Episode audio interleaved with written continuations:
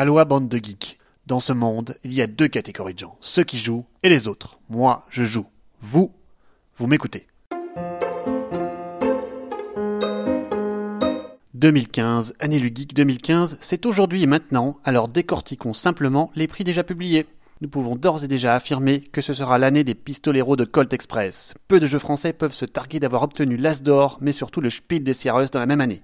Et cette année sont aussi consacrés Five Tribes et Splendor dont j'ai déjà parlé en 2014. Cette année surtout, l'originalité vient des USA avec le retour en force du bluff dans Sheriff of Nottingham. Les zombies aussi sont à l'honneur dans Dead of Winter, le jeu semi-coopératif qui vous prend au trip. Le jeu à l'allemande n'est pas en reste, avec le nouveau Feld Aquasphere au thème original et à la mécanique hyper tendue. Sortez les guns, bande de vauriens, le train arrive, tous en selle. Que le plus fourbe emporte le magot. Faites gaffe au shérif, il surveille la valise de la loco. Voilà le pitch accrocheur digne d'un bon western spaghetti. Tel le train sifflera trois fois. Servi par un matériel hors norme, un train en carton à fabriquer soi-même et un décor autour, kitschissime, mais ça fonctionne à merveille. Le jeu est typiquement familial et propose une mécanique simplissime, mais plutôt originale. Celle d'empilement d'action qui demande un doigt de mémoire, un soupçon de tactique et une cerise de guessing. Ça joue vite, l'interaction est omniprésente et les retournements de situation sont légion, tel un scénario bien rodé. On se prend au jeu autour d'un verre, vivement l'extension qui devrait arriver avec la diligence. Le bluff est une mécanique vieille comme le monde, qui revient au goût du jour tous les 4-5 ans, et cette année, c'est avec Sheriff of Nottingham qu'elle va glaner des prix. Le jeu se part d'un thème original de contrebande, l'univers médiéval de Robin des Bois, où les joueurs vont devoir faire rentrer les marchandises dans la bourgade de Nottingham, au nez et à la barbe du terrible shérif. Le bluff est toujours aussi prenant et la petite mécanique permettant de soudoyer le shérif autorise toutes les négociations, tous les mensonges et toutes les fourberies. Le régal des tchatchers. Dans la même veine, les Coronets de Cash Gun sont de retour avec la version 2 retravaillée qui fait un tabac aux États-Unis. Les flingues en plastique y sont pour quelque chose.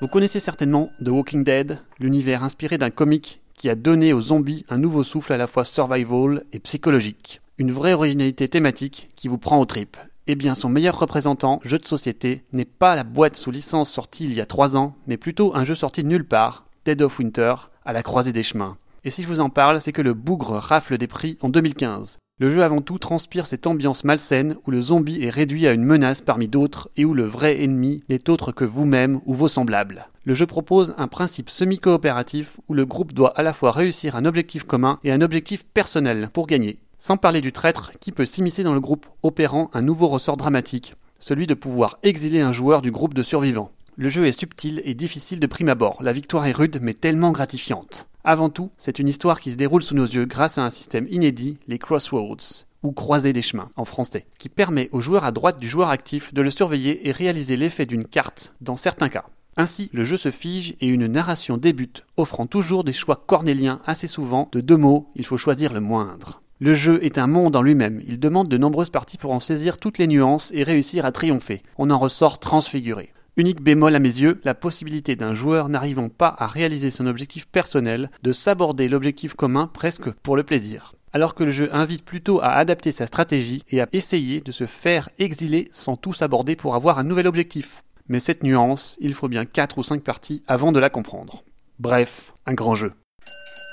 Pour terminer en beauté, Parlons peu, parlons gros jeu avec Aquasphere, le bon gros jeu de Stefan Feld, qui a ses chances cette année pour la bonne et simple raison qu'il est un gros jeu atypique dans son thème et sa stratégie.